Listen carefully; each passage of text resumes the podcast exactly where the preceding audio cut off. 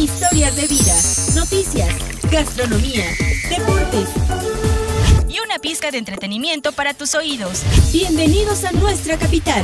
Comenzamos.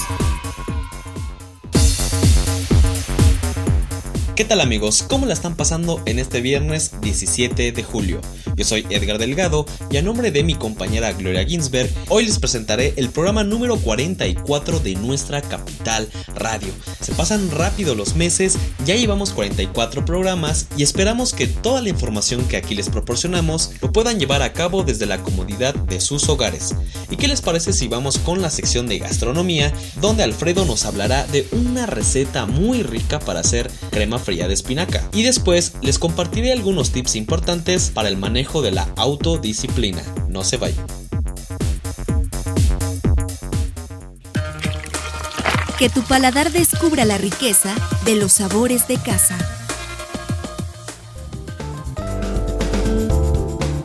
El día de hoy les enseñaré a preparar una deliciosa crema fría de espinaca de manera fácil y eficaz.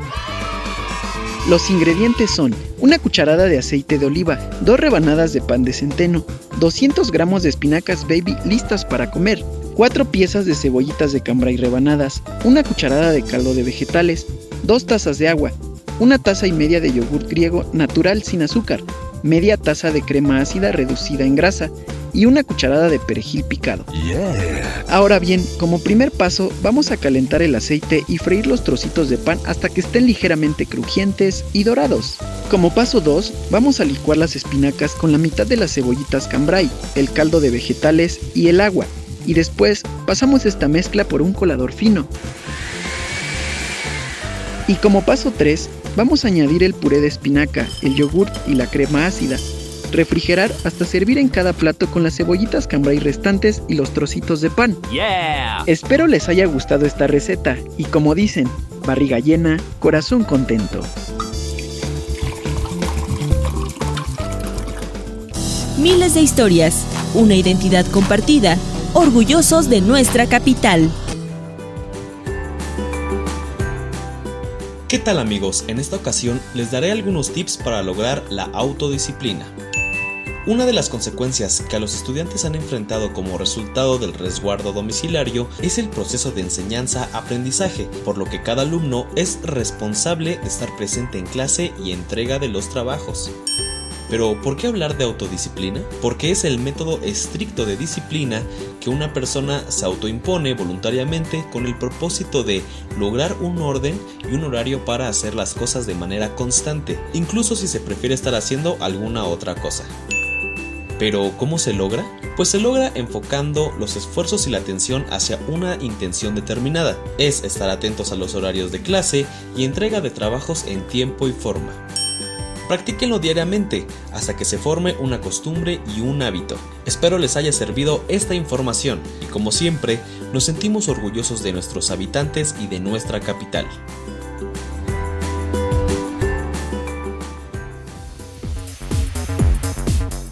Y ahora escuchemos las noticias más relevantes de esta semana. No te pierdas la información que te acompaña día con día. Las 29 líneas de autobuses que operan en la capital mexiquense serán sometidas a un estricto control de sanitización derivado de la pandemia por COVID-19 que se vive actualmente. Al respecto, el presidente municipal de Toluca, Juan Rodolfo Sánchez Gómez, mencionó que diariamente cerca de mil litros de hipoclorito serán facilitados para que las unidades se mantengan sanitizadas, además de que se otorgarán más de medio millón de cubrebocas. Con el objetivo de reactivar la economía en Toluca, luego de las afectaciones derivadas de la contingencia por el COVID-19, se otorgarán apoyos económicos por medio del Banco Nacional Financiera para impulsar al sector turístico e industrial. Así lo dio a conocer esta semana en conferencia de prensa el presidente municipal de Toluca, Juan Rodolfo Sánchez Gómez, quien agregó que dichos créditos financieros podrán otorgarse hasta 20 millones de pesos a cada empresa que lo requiera. Elementos de la Dirección General de Seguridad Pública atendieron un auxilio en Santana Tlapatitlán, donde un ciudadano reportaba que su hija de 13 años había sido abusada sexualmente por un vecino de 35 años de edad, motivos por los cuales el masculino fue asegurado y trasladado al Centro de Justicia para Mujeres donde se determinará su situación jurídica.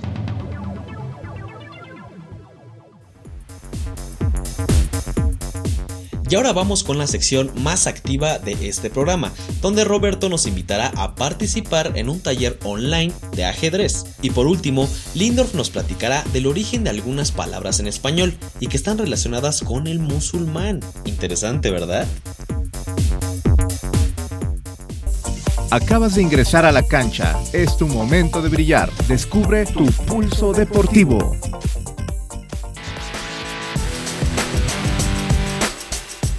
¿Qué tal amigos? Si ustedes son de esas personas que les gusta jugar el ajedrez, pues ¿qué creen? El día de hoy, el Instituto Municipal de Cultura Física y Deporte de Toluca, el INCUFIDEP, los invita a participar en el taller de ajedrez nivel básico. Lo único que tienen que hacer es inscribirse directamente en la página de Facebook del INCUFIDEP. Ahí vendrá toda la información que necesitan para poder ser parte de este gran taller. El temario de este taller consta del tablero y movimiento de piezas, de ejercicios de mate en uno, breve explicación de la plataforma Liches y su funcionamiento, y por último, un PDF descargable con ejercicios y teoría a nivel básico. Les comento que la transmisión en vivo se realizará el domingo 19 de julio de 11 de la mañana a 1 de la tarde, para que estén muy atentos. Y recuerden, mantenerse activo es mantenerse saludable. Conoce, vive y siente. Esto es lo que hay en nuestra ciudad.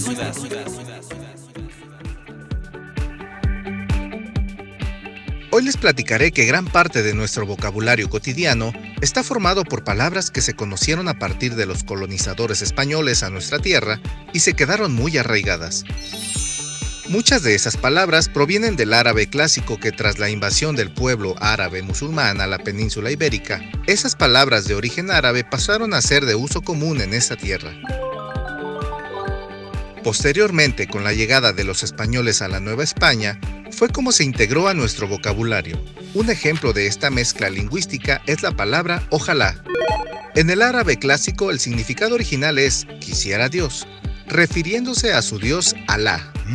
Posteriormente, en el árabe hispánico, se cambiaría el significado a si Dios quiere. Esta palabra generalmente es usada para expresar buenos deseos a otras personas. Y bueno, ojalá todos se encuentren muy bien. Nos escuchamos la próxima semana.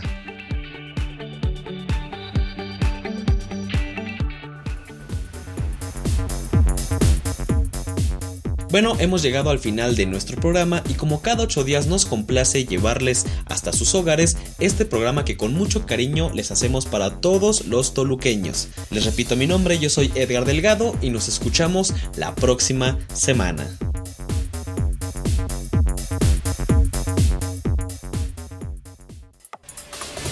Volveremos con más temas de interés. Aquí desconectamos nuestra capital. Hasta la próxima.